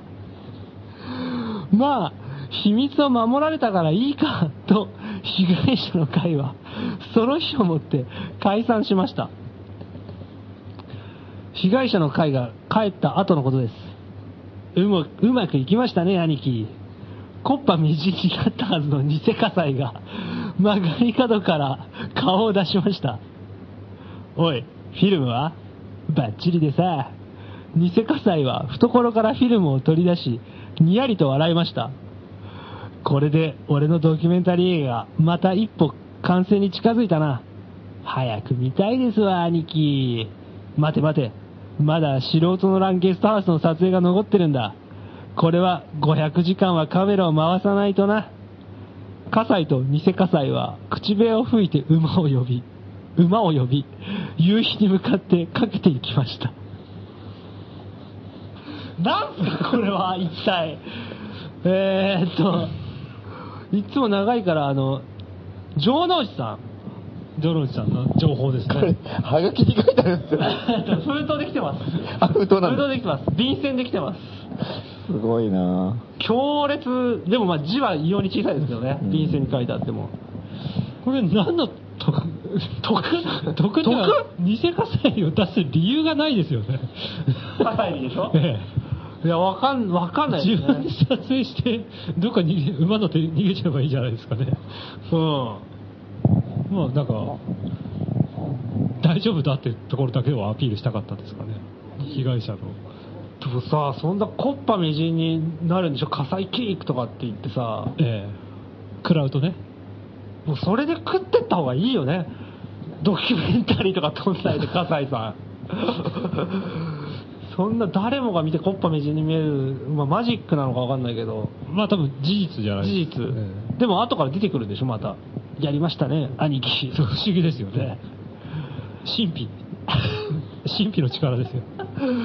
あ、種も仕掛けもないわかんないですっていけうど、感じ。これだけじあゃ。なるほど。まあ、とにか謎が謎を呼ぶ。く、まあ葛西にはで仲間がいるってことでもそうだね。ははっきりしました。で、こう、つつもたせじゃないけど、偽火災と組んで、よくわからない、こう、巻き込み方してくるぞっていう。ええであと、ゲストハウスを今撮影しようとしてる。 500時間は回すらしいですから。それ誰も来ないじゃないですか、お客さんが。 撮影されようとしてるところでしょ。 プライベートでね、困ったなそれうん旅行に来てさ、ずっとカメラ持ってる男はいるんでしょ。誰も来ない。困ったもんですね。まあ、じゃあ、阻わか止しい。ないとね。笠井さんも出禁っていうことで。笠井さんはもうゲストハウス出禁です。うん。え持ち物検え 査。持ち物検査。何でしたっけ前の情報で、笠井峰夫っていう名前じゃないかっていうでしたっけも来てたような気がしますけど。笠井峰夫は出禁です。ゲストハウス。ゲストハウス出禁です。見かけたら一言言っといてください皆さんもただ、笠井さんが、はいゲストハウスの名前に採用されて、はい40連泊無料券をゲットする可能性も高いですから。まあだからそうですよねそうなった場合は出禁の人が40連泊ゲットうんもどうなるんですかうこれ審議審議でしょうんさでもあいつ撮影するからね そうだね個室そうだね個室に換気個室だね個室に40連泊だねうんうん外出禁止外出禁止うんうんそれで金金取ると金取るあでもだ 金は取れない金はそ取れれなだっいたないねうんそっから出たら金取る絶対だまあ面会接見禁止でしょやっぱりそうだね基本うん凶悪犯ですからうん、凶悪犯、うん、独居房、面会禁 止、うん、そんな感じで、はい、ゲストハウスとしては対応していきたいと思います。まだまだ募集してますんで。はい、情報の方はこちらまでお願いします。郵便番号166-0002、東京都杉並区高円寺北3丁目9番11号、素人の欄5号店内、FM ラジオ素人の欄謎の火災フィルムお描かりまでおはがきお待ちしております。じゃあ、告知のコーナーで。あ、そうそうそう、はい告知ですね。なんか松本はじめさんがですね、うんあの、この番組でも、ほぼレギュラーと言っても過言ではない。ね江上さん。おえ福岡の江上くんですね、はいうん、あの、日本が嫌で嫌でしょうがない。そう、まだそんなこと言ってるんですか うん、うん、最近もう、うんど、落ち気味だから、あもうどんどんそんな、うそんなことにそなうってずる。ーっと海外ばっか行って日本に帰ってきたからうわちょっと向いてないよみたいな感じになってるからそうだろうね。うん気持ちはわかりますけど江上教授をお呼びするイベントをやろうかなと、なるほど。どえっ、と11月8日、おうん、 11月金曜日の夜金曜日の夜。うんあ、じゃあ次の日休みの人は多いでしょうね、そうですね、きっとうん週末になるところなんで場所はで場所は素人の12号店なるで、ほどうんやりますまあちょっと時間詳細とかまだ全然決まってないんですけど、まあ、大体まあいつものパターンだと、まあ、まあ大体7時前後ぐらいから始まるかなっていう感じ松本さんも出る。あもちろん、うんっていうことは、じゃあ、江上ちくょんっとと聞き役みたいな感じでのトークみたいな。そうですね。だあの、江上くんが、その、最近、ここ半年ぐらいずっと東南アジアにずっと行ってて、はい。で、いろいろ、東南アジアアジアのオルタナティブスペースとかさ、はい。あの、まあ、音楽だったりアートだったりとかさ、あと、なんか、お店やってる人たちだとか、そういうなんか、オルタナティブな場所作りやってる人たちのところをずっと行ってたのねう。ん。まあ、どっちかというとアート寄りなんだけど、うんうんうんで、そういうなんか、東南アジアの、そういう、うそんのオルタナティブスペうんース。オルタナティブカルチャーみたいアなートスペースみたいなとこもののちょっと紹介みたいなのも、見てきたものとかをいろいろ紹介してもらおうと。ろ。なるほど。で、こっちもなんか最近いろんな韓国だのさ、台湾だのとかさ、うんうん仲良かったりとかするけど、うん東南アジアってそんなにまだ情報がない。マレーシアに前行ったマレーシアはね、うんうんマレーシア、シンガポールは行ったけど、なんか、その他にもいっぱいあったりとかして、うんうで、なんか、うん、いろいろそういう情報をたくさん、もっと写写真を撮ってた人だから、あ、はいはいはい。あの、今はね、あの、ベトナムでカメラなくなってるね。残念ながらじゃあ、そ撮れなくなったんですけど。その前の写真は、じゃあ見れると。あるはず8日の時に。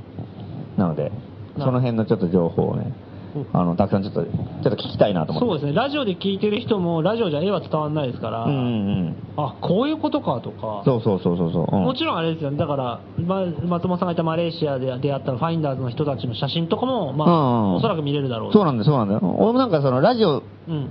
ではさ、なんか、メラマレーシアの話とかしてるけど、うん結局その、こんな場所でとかうさ、ん。こんな間抜けな顔でとかってのは見せられないじゃん、うやっぱり。んだからなんかあんまりね、その辺出してないけど、うん結局、ね、そのイベントにくれれば結構、あ、こんなうん感じあなの。こんなやつだったのかとか、こんな雰囲気だったのかとかね。ここに畳をとかねう。ん。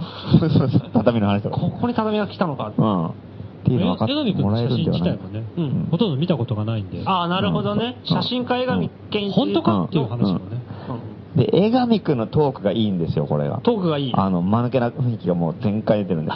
で、江上くんをこうね、こう、いじればいじるほど面白くなってくるから、あそれはちょっと見たい。これはぜひ来た方がいいです、ね。前、ラジオに、ラジオに出てきてくれた時も、ええ。んなかなかねそこまで間抜けな感じは俺はしなかった。ああ。でも結構喋りは面白かったですから面白かったね。うんんそうね。うん。すぐね、あの、格好つけて難しいこと言おうとするから、それをいかに妨害するかっていうのがやっぱり今回のイベントのテーマじゃないか気取ってんですね ちょっと待って、でも江上くんもこのラジオ聞いてる可能性あるからな、あんま余計なこと言うのやめよう。うん対策く練ってくるかもしれないですそうだよね。うん。あれが江上君の写真が高万楼のメニュー並みのクオリティだったら、写真家ですかみたいな。ビビりますけどね。貧乏けしてて、うん。うん。で、江上くんに高万楼の写真を撮ってもらうって手もあるけどね。ああコラボうん。コラボ企画。それはよろでも喜ぶじゃん江上くん喜ぶかわかんないけど でも江上くんもねその日本に日本ってこうそういうアルタナティブアートスペースとかあんまないのががっかりしてるだろうからうんうん高慢路喜んでうん撮ってくれるかもしれない高万楼行きたいって言ってたもん。あ早くも。じゃあうじゃあいいんじゃないですかうん。で、江上健一郎写真展って言っとけばいいんだようんうね。ん写真がある なあそうだね。うメニューの写真が。ら。いいですね。それ撮は影江上健一郎。ええ一応あの、だから、あの、本当に多分ね、生の江上くんってのは見る機会なかなかないと思うんで、うんこれはちょっとレアなイベントなんで。イベント終わりで高万楼行ってもいいしね。うん。なるほどああ、いいね。打ち上げとかね。で、もしね、ビーあルセのット。遠方から来る人いたらゲストハウスもありますんで。ビップちゃんと来たなうん。素人の12号店が2階、その4階はゲストハウスなんでね。ビップ来たなうんビップ北中、そう。ビップ北中で泊まれるんで。至れり尽くせりですね。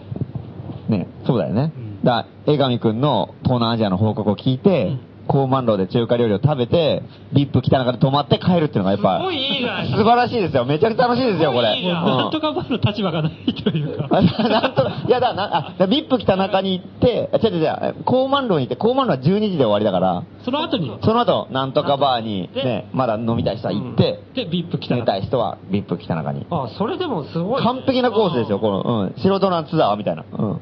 こんな風に、うんあ今日語ったことが全部意味ある感じになったもう、至れり尽くせり、もう。これはアナログの恐ろしさです。うんうん。ゆりかごから墓場までって感じだよね。だね、今日聞いた人すげえラッキーだうん。ねこれすごいよ。うん。すべて味わえるよ、これ。そうだねから絶対、近所の人でも泊まった方が面白いよ。ああそうですねあーそううだんまあ家、ね、すぐ帰れる人はいいけどさ、なんかちょっとさ、あの、ちょっとなんかね、うん電車乗って終電あるんでみたいな人はさ、絶対泊まってってけば最後までこう、ね、うんあの、せっかくあの、遠くからも来るから人が、結局朝まで飲みながら遊んだりした方がいいんでもないかと次の日休みだし。でこれ今日の放送を聞いて、うん本当11月8日に江上くんの,、うんそのトークライブ見て、うん本当に打ち上げこうまの私も行っていいんですかみたいなうんう感んうん。じで、うんまんまとなんとかまあ行ってビップした中に泊まったら、うんものすごいいい感じだろうねそう超濃いよねほとんどわかるよねそうそうそう、うんこれもう、うん多分話してる俺ら以上にわかるよねそうだよね。うん。で、その VIP 来た中には、まだ全然関係ず、関係なく来てるさ、謎の外人とかもいるわけでいしるょ。わけだ、うん。そうだねそこに交流もあるし、うんうん日本語わかりませんみたいな人もいるわけでしょ。わかりませんって言ってで、葛西が出禁だっつって断られてるとかを見れたりして。うん。それは見れたら超レ アですけどね。うんいや、これはすごい、いい、いい、なんかこ う。そうだね、11月8日に今日の放送は完結するかもしれないですね。そうですね。うん。これはぜひう。んで、ただ予約が、その VIP 北中の予約が大体ね、あの、ドミトリーとか個室全部合わせてやっぱに20、30弱ぐらいでもううん埋まってしまうので、うんうんうんうんもし、あの、どう、絶対泊まりたいっていう人はうん、今のうちに電話で予約でなるほど。した方がいいと思います。近いうちにあの、ホームページにフォームができるんで、あの予約フォームが。おおうん。素晴らしい。ちょっと、うん。ちょ、ちょっといつになるかわからないんで、まうんうん、まめにチェックしてもらえば。なるほど大急ぎの人は電話でなるべく。うんうんで面白そうだねですね。お楽しみにといううんそうですね。これはいいイベントなんカレンダーに丸を今のうちにつけてそうですうん。ね11月8日。で、まああと、北中余一がいよいよ、北中陽一。今週、 暗黒のイベント、来ますね。 暗黒のイベント、ないか。 だいぶ変わりましたね、評価が。北中余一への評価が。いやー、いいでし4ょ。ヶ月ぐらい前は、まだ結構なんか、うんやる気に満ち溢れてたね。うんそうですね。うん。北中の起死回生のね。起死回生のね、うんうん、台湾からも出店があったぐらいですからねそうですよ。北中うん余一って言ったら、台湾とフランスから出店があったよね。ヤンズ J とうんマックス、マックスフランス人の。うんまあ、次回が、あのー、一応今年最後の北中陽一うんで27日ですね。にあります。でもフリマはね、結構好調でね、もう結構、あの、締め切る寸前ぐらいまで、うんもう、ああの、応募が来てる。うん先週ちょっと少ないよまだって言ってたけど、うんうんうんあじゃあ埋まりつつあるそと、う、ん結構もう埋まりつつあるんで、まだちょっと大丈夫だから、何日かは大丈夫だと思うけど。皆さん、あれですよ、13時から、うん。 20時まで。うん。13時から20時まで。すごい。ものすごいたくさん商品持ってきても大丈夫。うん普段の3倍ぐらいの量のうん。もの持ってきてもそうだね。うん。いいかもしれないですで、ね。高円寺フェスの日だから、多分、お客さんは常に、流動的うん、に。流動的に来てるはずだから、まあ、あのー、儲かると思いますよ。要するに他の商店街とか駅前でもイベントやってる日ってことだよね。そう、公う園ん。時高円寺全体で、なんかいろいろ、なねん、かいろんな人たちがなんかやってるところだから、これはぜひぜひっていう感じで。利用してください。ねそ、れが27。 27、日曜日。うん。ああとは、何ですかね、破本陣があ、明日ですね。うん。来年、そう、うん明日、明日、うん。えーっと、10月20何日なんだでも日付が変わってるんで、まあ今日です今ね。日かうん。うん、えっ、と、23日韓韓国のブルースシンガうー、ん、ブルースギタリストのね、うん、ハー本人っていう、通称本様と言われている。うん。ライブかなんかで来てうる。ん、ライブですね、なんかね、関西が結構メメインなのかわかんないけど、結構多くて、東京はね、あの、池袋と阿佐ヶ谷で、えー、ワンマン。えっ、ー、とね、今ね、ドラムの人と一緒に、あーうんうんあの、ユニットみたいな感じでう。ん、ラやってて。対バンではちなょっくとね、いや、ちょっとね、その辺はわからないけちょどっ。と詳細わかんない。対バンがあんのかもわかんない。ちょっとわかんないけど、とりあえず明日さ、ちょっと、何で検索すればいいかね、これはね。結構難しいよね。難しいですね。うんまあ、でも、破本陣ブルースとかで検索したら、出る多分かな。フェイスブックでん、破本人を調べれば。じゃあ、興味ある方はそれで。うん。でも明日なんでしょうんライブ自体は明日じゃ明ん。日、明日、うん。ライブ自体は明日。明日、あ、なるほど。うん。うん。だからラジオ聞いてる人はぜひ、そうですね。今すぐ。まあリアルタイムで聞いてる人いっぱいいるかで、ら。多分今、生破本人はね、今夜行バスで、まさに今、うんあの、東京に向かってる途中なんですよ。おーだから、これからもうすぐ、到着するんじゃないかうんそう思う。だから今は、な、ね、でもなんか、まあ、だから今どれぐらいなのかな、名古屋ぐらい通ってるかもしれないね。なるほど、うん朝方には着くんじゃないかな。そうですね。うん。なんかあの、高円寺に、1日2日滞在するんで、 1日2日はないとあうん。飲みたい人はぜひ。おう。うんで、その破本陣が後にした大阪に、ええ我々が、はい。行こうかなっていうう。ん。そうですね。大阪で、一応ラジオが始まっているとうんいう情報がいろいろ入ってきてましたね。これは、やっぱり、で、大阪の人たちもこの間も来てたし、うんね、店も出してるし、うんこれは一回懲らしめに行かない懲とらしめに行く。いいけないんじゃないかと。まあ、要するに我々がうん向こうに行ってラジオやると。 そうですね。行きましょうよ。殴り込みに。殴り込 み。うん。多分もう、タコ殴りにされると思うけど。まあ、そうだろうね。向こうはそんなに戦う意識ないと思うんだけこどっ。ちはないんだけどね。で、まあせっかくね、あの、まあね、せっかく仲のいい大阪なんで、はいうん。はがきもよく書いてくれる人もいるし、はい。こっちせっかくだからちょっとね、あそううですねん。行かないとっていうことでね。行きたいですね。行きも、じゃあ行きましょう。ね、だから、いろいろなんかちょっと、いろいろ今調整をしてるところなんだけど、じゃあ11月の半ばから下旬ぐらいにかけていくかなって感じそうですねう。ん。で、まあちょっとあと大阪の人たちとの調整もありますけど、向こうからラジオね。もしあの公開で放送する可能性もあるんで、うん。見たい人はうん大阪に来てくれれば。そそううですそう。ね。森氏がやってるピカスペースでやるのか、うん。まあ、勝手にこ、全部こっちで勝手に決めてるんですけどね。向こうは全何くにも知らないでしょ。うん。うん全くないません。うん。今度いい行ってもいいって言ったら、いいよ、いつでも来て、みたいな感じの返事が来てましたけど、それだけですから。いつでも来てって言ったな、みたいな感じで。うん た我々あれですからね、あの、地方出身者が一人もいないから。ちなみにこの3人とも全員東京生まれですからあね。そうですね。東京から出たこと、東京以外で住んだことないでしょない。うん俺もそうだしな、これは一体どうなることどうか。なることか。絶対弱いですよね、東京の方が。絶対弱いですうちらの方が。全員関西人。まあ、絶対弱いです。うん。うんうちらね、世界最弱と言われてる。だから強力な助っ人として俺は成田君にね、いいで すね。イレギュラーリズムアサイラムの成田くんが、一応ゲストでもう、一応決定したの かなあの、この辺、本人は知らないけど。本人は知らないけどうんでも一応決定してるんで。うんミスター東京。ミスターうん、そう。あいつも東京生まれ、東京育ち。うんということで、ぜひちょっとね、あいつをなんとか。あとそこれに関しては技術の上岡さんが、あの、通天閣をどうにかアンテナ化して放送したいって言って たこれ野望ね。 いきなりこうね、ほ放送前で打ち合わせした時に、この話がちょろっと出て、んうん通天閣あれは何なんだ電波塔なのかって、うんあれはただの塔ですよ。うん。あそこでも、あれ、鉄だよね。うん何でできてるんだあれ 何でできてるんだ俺はアンテナにできるんじゃないのかって言って。めちゃくちゃ怒られると思うけどね、うん大阪の人に。何でできてるかって気にした人初めてだよね、多分。通天閣通天閣とか。そしたら、ルキツラさんは通天閣の中で放送できるんじゃないかって言い出して、中に機材持ち込めばできんじゃないかな俺。絶対怒られると思うけどね。や怒られるぐらいならいいんじゃないのやれうんうんまあ違法ではないからね、だって微弱電波飛ばすのは俺。結構ビビってますよね、これに関しては。そうですね。そ れちょっと要検討、要ですね検討でお願いしますよ、本当。そうですね。でもちょっとあれですね、なんかあの、せっかく大阪に乗り込むんだから、ええあの、東京でも東京タワーの下とかでやりたいですよね、一回ね。ああ、まあ、ねアナログ標榜してことですしね。アナログの、もう、アナログの電動みたいなとこでしょ。そう、東京シンボルと言われてうるん。そこでね、一回やりたい気もするけどね。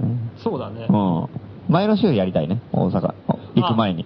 なるほど、うん東京タワーから。うん決起集会みたいなやつ。うんうんアナログ決起集会。そうそうそう。なんかあの、昔とかさ、戦に行く前にさ、神社とかに行ってさ、えいえいよーみたいなやってから乗り込むでしょ。空気入れるやつうねん。うんはいはいはい。あれやりたいよね。やっぱ東京タワーにこう、東京のアナログの神社みたいなもんでしょ、あれ。うあー面白ん。そこでラジオ放送やって、大阪を倒してきますみたいな。い。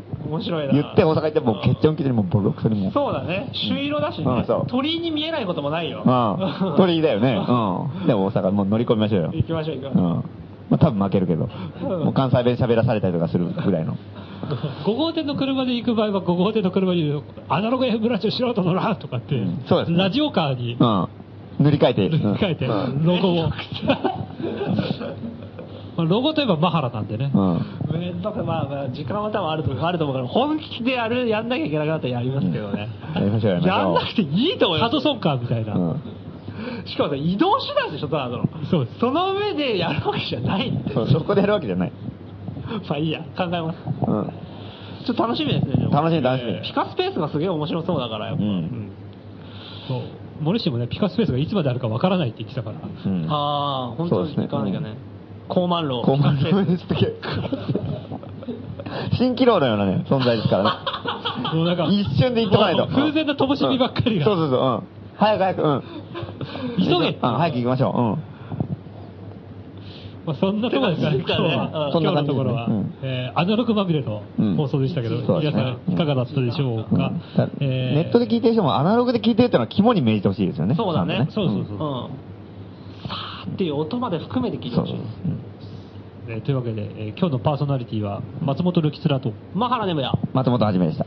えー今日エンディングテーマはタモリ特集最後の曲はイケネコドドネコです。それでは皆様おやすみなさい。おやすみなさい。